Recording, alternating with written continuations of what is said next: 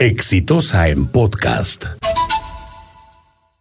Alejandro Toledo será inevitablemente extraditado al Perú. Es una cuestión de tiempo y esto nos enfrenta a una situación dramática que, yo se las cuento como algo muy personal. Estuve de vacaciones, estuve de viaje en, España y mucha gente me preguntaba lo que pasaba en el Perú y mientras yo describía, y, eso es difícil porque es como es sal- salirse, digamos, un poco de la de esta vorágine en la que vivimos lo- los periodistas en el Perú, contarle a la gente que de los últimos cinco presidentes, uno está preso, el otro está eh, eh, detenido en este momento por una extradición, el otro se suicidó para no ir preso, el otro está con detención domiciliaria y el otro está esperando eh, eh, ser procesado por una eh, para enfrentar una sentencia de más de 20 años de prisión. Eso es Perú.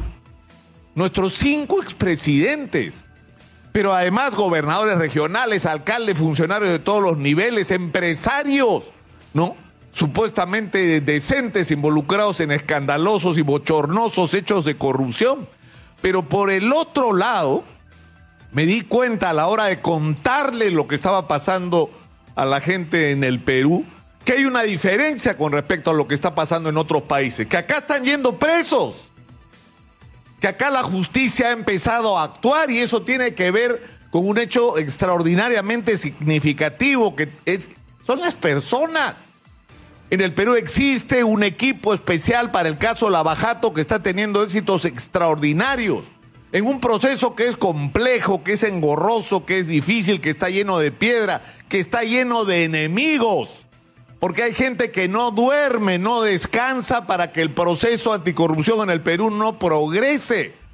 Y la señal del progreso es que la clave, la clave que va a terminar metiendo en la cárcel por más de 20 años a Alejandro Toledo va a ser la colaboración eficaz de Joseph Maiman, su brazo derecho, su testaferro, el hombre que ponía las cuentas para recibir las comisiones ilegales. Y eso que le ha pasado a Toledo con Joseph Maiman está pasando, según ha contado acá en Exitosa Rafael Vela, con 55 personas más que están haciendo cola entre funcionarios públicos y empresarios privados, porque quieren acogerse a la colaboración eficaz. ¿Y por qué?